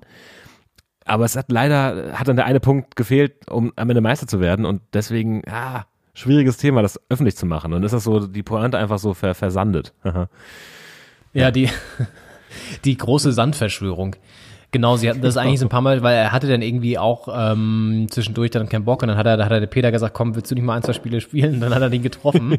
da, hat sich, da haben sich die Medien auch gewundert, was ist los mit dem Sand da vorne? Und ja. ähm, dann, genau, dann wollten sie es danach so ganz lässig irgendwie bekannt geben, ja, wir haben uns einen Spaß erlaubt, jetzt sind wir hier Meister und so. Und dann hat es leider nicht ja. funktioniert mit der Meisterschaft und dann können sie das jetzt nie, wie, nie sagen. Vielleicht ist das die tragischste Geschichte zur, zur deutschen Meisterschaft 2001. Das ist ja eigentlich schon eine sehr tragische, oft erzählte Geschichte, aber vielleicht gibt's da noch äh, unentdecktes Potenzial. Genau. Sozusagen das, das äh, verdeckte, versteckte Kapitel noch. Ja, auf jeden Fall hat er, wie gesagt, für zwei Vereine ja nur gespielt, für Brøndby und für Schalke eben. Und mhm. bei beiden eine ziemlich starke Quote. Bei Brøndby sogar noch ein bisschen besser. 136 Spiele, 69 Tore und bei Schalke in 214 Spielen 73 Tore. Also er hatte gar nicht mal so die, also er hatte wirklich zwei, drei richtig erfolgreiche Saisons. Ja. Unter anderem 2001 und danach ging es eigentlich so lala. Da hat er nur ein paar Tore nur noch geschossen jeweils. Ja, ja. Ähm, und dieser WM-Rekord, by the way, den hat er ähm, 98 aufgestellt in Ach, krass. Frankreich. Ähm, ja. Für Dänemark logischerweise dann. Also wurde eingewechselt ja. gegen Nigeria. Das haben sie 3-1 oder 4-1 gewonnen und er hat das ähm, zwischenzeitliche 3-0 gemacht, 16 Sekunden nachdem er eingewechselt wurde. Irre. Ja. Und das war so ein bisschen unklar, weil ich habe mehrere Quellen gefunden, da heißt es, er ist der schnellste Torschütze nach Einwechslung, nach 16 mhm. Sekunden. Dann listen wiederum andere einen Spieler aus dem Senegal auf, der 2002 nach 16 Sekunden auch getroffen hat und ähm, datieren Ebbe Sands Tor mit 24 Sekunden. Deswegen, aber ich gehe mal davon aus, dass die 16 Sekunden stimmen und er dann da auch ganz weit vorne liegt. Ähm, ja. Ebbe Sand. Also eine Schalker Legende, die mit Sicherheit, wenn er jetzt noch aktiv wäre und das, das, das spielerische, die spielerische ähm, Talent hätte, würde er Schalke jetzt auch bestimmt helfen. Auf jeden Fall, könnten die gut, gut gebrauchen gerade. So einen da vorne drin. Ja, ja. Ja, das war eine neue Runde. Wollen wir es nochmal hören? Wollen wir es nochmal, wollen wir es nochmal abspielen hier? Wie heißt denn dieses kleine, flotte Spiel, was wir gerade gespielt haben? Na? Hier, sag mal, was macht denn der eigentlich? Ganz genau, das war mal wieder ein kleines Comeback, haben wir lange nicht mehr gespielt. Und dann gleich mit so einem Knaller hier. Wahnsinn. Sehr schön. Gut gelöst, Henning, wirklich. Ich war mir nicht ganz sicher, ob du da in, diesen, in dieser Zeit, ähm, aber es ist ja eigentlich die Zeit, wo wir auch so angefangen haben, uns für Fußball sehr aktiv zu interessieren, würde ich sagen. Ja, würde ich auch sagen, wo auch die, die Namen äh, einem noch geläufig sind. Es ist teilweise hatte ich danach so eine Phase, wo es weniger geworden war und äh, werde ein bisschen aufgezogen, auch im Freundeskreis teilweise, weil ich noch sehr in dieser Zeit um so 2001 bis 2005 verhaftet bin und teilweise dann noch Spielernamen dann eher drauf habe, als, als welche, die zehn Jahre später vielleicht oder, oder sieben Jahre später äh, dran waren. Ähm, ja, also ich bin da, bin da in der Zeit voll drin. Der Besandt. Mhm. Ja, ist bei mir ähnlich. Ich, das ist echt so eine sehr aktive Zeit, die ich mich, die sehr abgespeichert ist bei mir, mit diesen ganzen, ähm, also Sturmdu war ja damals mit Emil Penzer und, und Ebbe Sand, dann ähm, das Bayern-Spiel wir noch angeguckt, äh, was, was da auch für für Legenden auf dem Platz standen. Äh, Thomas Linke, Robert Kovac noch in der Abwehr, Effe dann auf dem Platz auch und so. Also ja. ähm, Mehmet Scholl übrigens mit einem Tor bei dem 5 zu 1, dem einzigen Tor für die Bayern. Na. Da taucht er wieder auf. Guter Mann. Ähm, ja, aber es ist auch so eine Zeit, auf die, auf die ich auf jeden Fall sehr bewusst noch in, in Erinnerung habe. Ja, war sehr prägend. Ja. Gut. Dann schauen wir mal, wie prägend die nächste Woche wird englische Woche auf jeden Fall in der, Mal wieder. in der deutschen Fußball-Bundesliga. Ähm, die Highlight-Spiele haben wir uns mal jetzt ein bisschen rausgesucht. Am Dienstag natürlich aus unserer Sicht ein Highlight. So für die Bundesliga generell wahrscheinlich eher nicht. ähm, die Hertha spielt gegen Mainz 05. Da sollte man dann vielleicht doch auch gewinnen, würde ich vorschlagen. Ich denke auch. Ist ein Spiel, das in der Konferenz ein bisschen untergehen könnte, was die Sendezeit angeht. Aber als Hertha-Fan ist man natürlich voll dabei. Heimspiel gegen Mainz ist ein, ja, Pflichtsieg ist ein großes Wort. Da lädt man sich viel auf mit, aber ist ein, ist ein Pflichtsieg, würde ich sagen. Sollte man, sollte man holen die Punkte, wenn man den Anspruch hat, nicht ganz unten mitzumischen. Ja. Ja, auf jeden Fall. Also Mainz jetzt ja auch wieder verloren. Kunja kommt zurück bei der Hertha. Wir sind gut drauf. Ich könnte mir vorstellen, dass wir das auf jeden Fall gewinnen. Ja, was, wenn, wenn so ein Punkt gegen in, für einen Punkt in Gladbach reicht, dann sollte es äh, zu Hause gegen Mainz für drei reichen. Ja. Und man merkt ja auch, dass zum Beispiel so Leute wie Gundusi und so, die kommen jetzt auch mal besser an. Und ja, ja also ich habe ein gutes Gefühl auf jeden Fall. Und das täuscht ja, mich ja, ja selten, mein Gefühl. Ähm, dann geht's tatsächlich Dienstag mit einem anderen Knallerspiel weiter. Und zwar spielt Stuttgart gegen Union. Das ist echt ein schönes Spiel. Beides Überraschungsteams. Da trifft ja. offensive Qualität und Power auf so ein paar Brecher, die das Ganze im Mittelfeld äh, ab, abbremsen wollen. Mm, das ja. wird ein schönes Spiel, würde ich sagen. Auf jeden Fall. Äh, offensive Geschwindigkeit äh, und, und aber auch starke, starke Abwehrlinien. Also Union hat das super gemacht gegen die Bayern und äh, Stuttgart auch äh, gut gegen ziemlich harmlose Dortmunder. Äh, also das, ähm, ja, das, das wird äh, spannendes Spiel. Ist ja gar kein Aufstiegsduell. Union ja schon in der zweiten Bundesliga-Saison in Folge, aber trotzdem zwei Teams, die die zweite Liga noch in den Knochen haben, noch, noch im, im Gefühl und äh, jetzt in der Bundesliga aufeinandertreffen. Wird ein, wird ein vielversprechendes Duell, ist das auf jeden Fall. Würde ich auch sagen. Das ist somit das Highlight an diesem Spieltag. Am Mittwoch dann vom tabellarischen gesehen auch ein sehr schönes Spiel. Bayern gegen Wolfsburg hält ja, da die. Wolfsburger ja, äh, unter anderem Wolfsburg ja ungeschlagen bisher. Richtig. Hält diese ungeschlagene Serie an gegen die Bayern. Also Wechhorst ist ja auch on fire und die Bayern straucheln so ein bisschen und haben jetzt immer noch den engen Terminkalender, spielen jetzt also wieder englische Woche. Hm, naja, naja, mal sehen. Also das äh, könnte eine Überraschung werden. Wobei Wolfsburg in München auch nie wirklich gut aussah, vom Gefühl her. Das stimmt, da ist äh, müsste man lange zurückgehen wahrscheinlich. Ich erinnere mich jetzt an kein, Nee. kein für die Wolfsburger gut ausgegangenes Duell gerade. Ich werde das mal, ich werde das mal ähm, nebenbei recherchieren. Ähm, und du kannst mal das nächste Spiel hier kurz Ja, anteasern. ebenfalls am Mittwoch, ähm, und zwar das frühe Spiel. Es gibt jetzt ein frühes und drei, also nee, am, am Mittwoch sogar noch mehr. Also es gibt immer ein frühes Spiel um 18.30 und dann noch ein paar 20, 30 Partien, die gegenseitig konkurrieren um die Sendezeit. Und da wird Schalke den SC Freiburg empfangen. Das ist, äh, Schalke ist ja aktuell äh, eigentlich an jedem Spieltag ein, ein Blick wert, weil man sich immer fragen muss, reißt die Serie im positiven Sinne? Ähm, ist jetzt ja heute Nachmittag werden sie ja äh, gegen Augsburg spielen. Muss man gucken, ob, ob man da aus der Fuggerstadt äh, drei Punkte mitnehmen kann und äh, mal wieder was gewinnt. Oder ob es äh, unter der Woche dann gegen Freiburg soweit ist. Freiburg jetzt mit einem Sieg an diesem Spieltag. Ähm, ja, zwei Mannschaften, die äh, die Punkte brauchen. Und äh, ist die Frage, ob Schalke den Trend stoppen kann. Ich habe jetzt hier die Statistik aufrufen können, nachdem ich mich äh, durch mehrere äh, Werbebotschaften durchgewühlt habe. Äh, ist ja wirklich, wir haben es äh, kurz in der Pause auch schon intern ausgetauscht. Ein absoluter Abfuck, diese Werbeanzeigen, die dann aufploppen, wenn man gerade mit seinem Daumen auf dem Handy-Display runterscrollen oder auf irgendwas draufklicken möchte, dann wischen äh, diese scheiß Werbebotschaften da noch rein und ähm, man klickt dann da drauf. geklickt. Ja. Ja. Ähm, es ist wirklich krass. Also die letzten zehn Aufeinandertreffen, es ist wirklich heftig. Ähm, gab es original genau neun Siege für den FC Bayern und ein Unentschieden. Und ähm, darunter auch einfach so Spiele wie 6 zu 0, zweimal, dann 5 zu 0. Das letzte Spiel in Wolfsburg 4 zu 0 für die Bayern.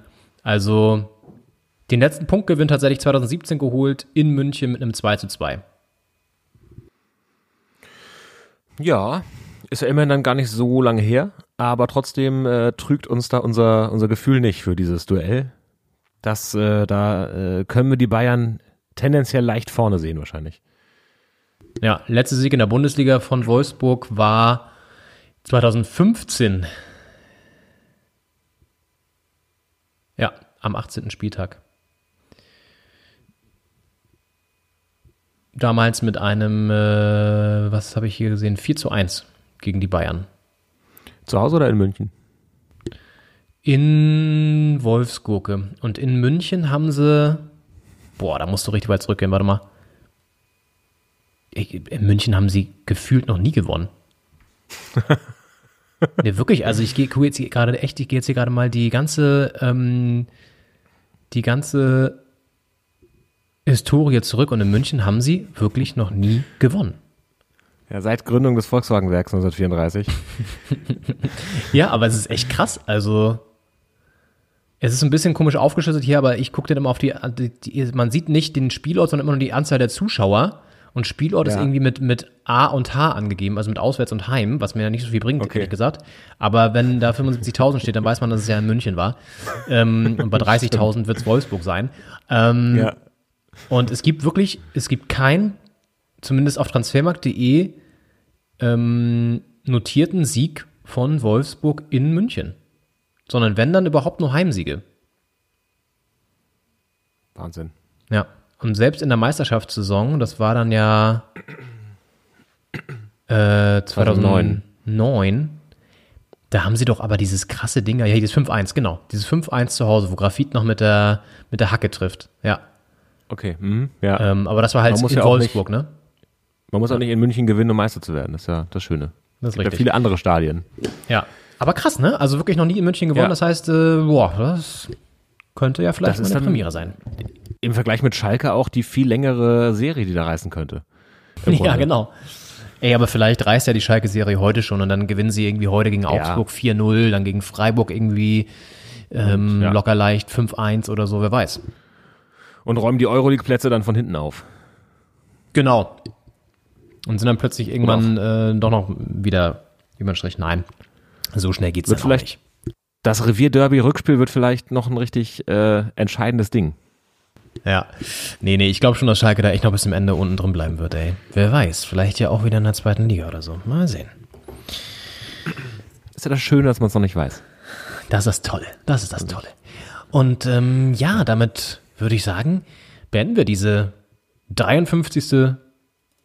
Folge Doppelspitze der Fußball-Podcast an diesem dritten Advent. Starten jetzt in die in eine neue Lockdown-Woche. Mensch, öfter mal was Neues hier in Deutschland.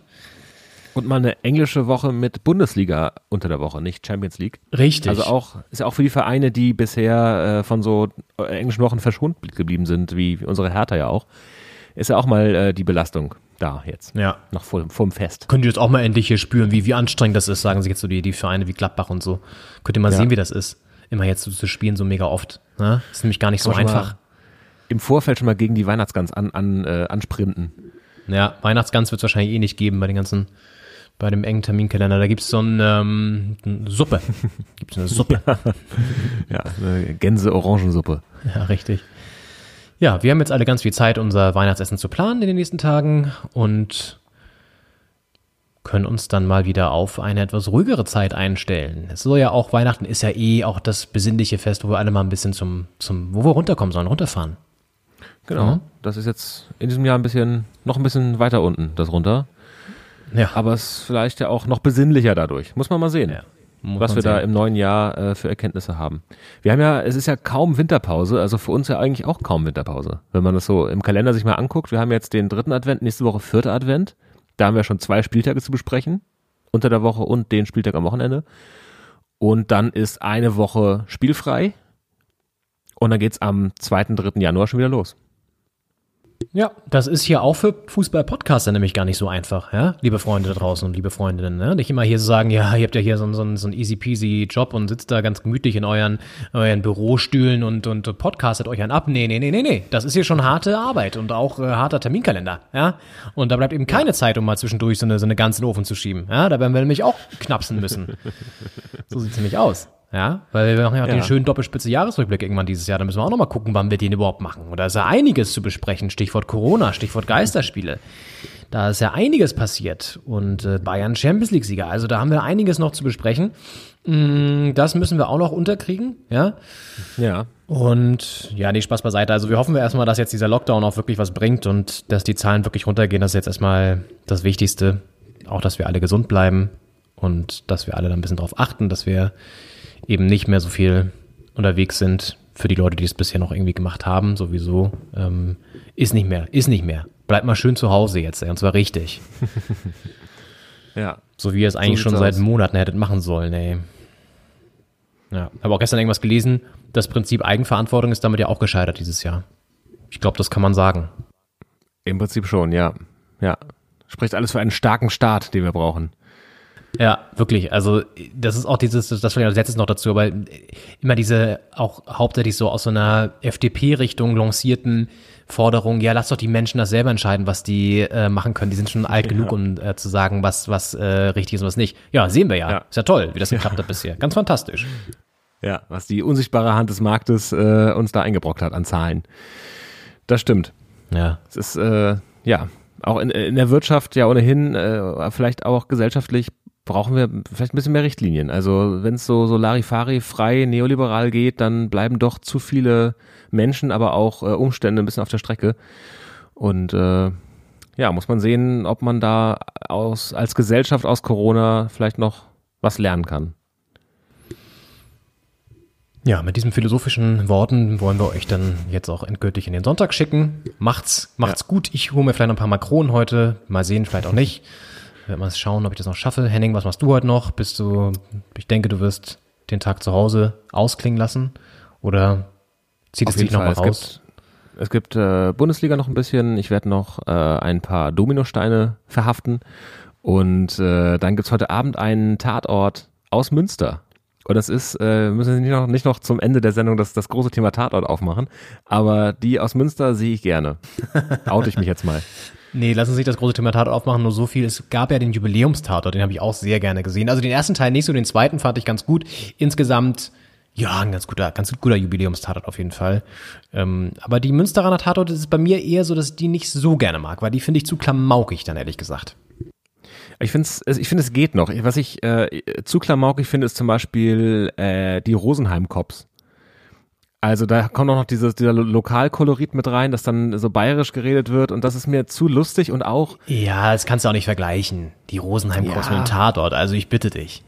Come ja, es on. ist halt auch, es ist, es ist auch ein Mord jedes Mal. Das ist auch die Frage, wann ist Rosenheim eigentlich mal leer gemordet? Also die senden ja, Ja. gefühlt jeden Tag äh, bestimmt äh, 250 Folgen im Jahr. So viele Einwohner kann Rosenheim eigentlich nicht haben und so viel Zuzug vor allem. Und vor allem, wer zieht da hin, wenn man weiß, dass man eigentlich nur Füllmaterial ist für die ganzen ermordeten äh, Oberförster, äh, Lande, Landesbankchefs, irgendwas. Also auch immer eine besondere Person ist ja nicht irgendwer, Unbekanntes, der da ermordet wird. Meistens eine, eine Geschichte dahinter. Also ich, Rosenheim Kops ist mir zu klamaukig. Ähm, ähm, Münsteraner Tatort mag ich gerne, aber ich weiß auch nicht, wo da für mich die Grenze ist. Wo verläuft die rote Linie des Kriminalfilms im deutschen Fernsehen für Henning Schneider? Diese und weitere Fragen, meine Damen und Herren, werden wir in der nächsten Folge von Doppelspitze der Fußball-Podcast klären. Wie immer können Sie uns schreiben unter den bekannten Kanälen im sozialen, medialen Bereich auf Facebook, Instagram und Twitter. Da finden Sie uns unter dem Namen Doppelspitze Official oder ganz normal Doppelspitze oder eine E-Mail Henning. An welche Adresse schickt man dann eine E-Mail am besten an uns? An doppelspitze at posteo.de. Das ist richtig. Und ähm, die Fanpost werden wir wieder sortieren und dann auch mal ähm, hier zur Sprache bringen. Und ja, wir wünschen euch jetzt einen guten Start in diese Woche, die sich wieder einiges, äh, auf die wir uns wieder ein bisschen einstellen müssen, weil sich einiges verändert. Und bleibt alle gesund. Bis dann. Ciao. Stay home, stay, stay home, stay, scheiße. Stay home, stay tuned und einen schönen dritten Advent. Bis bald.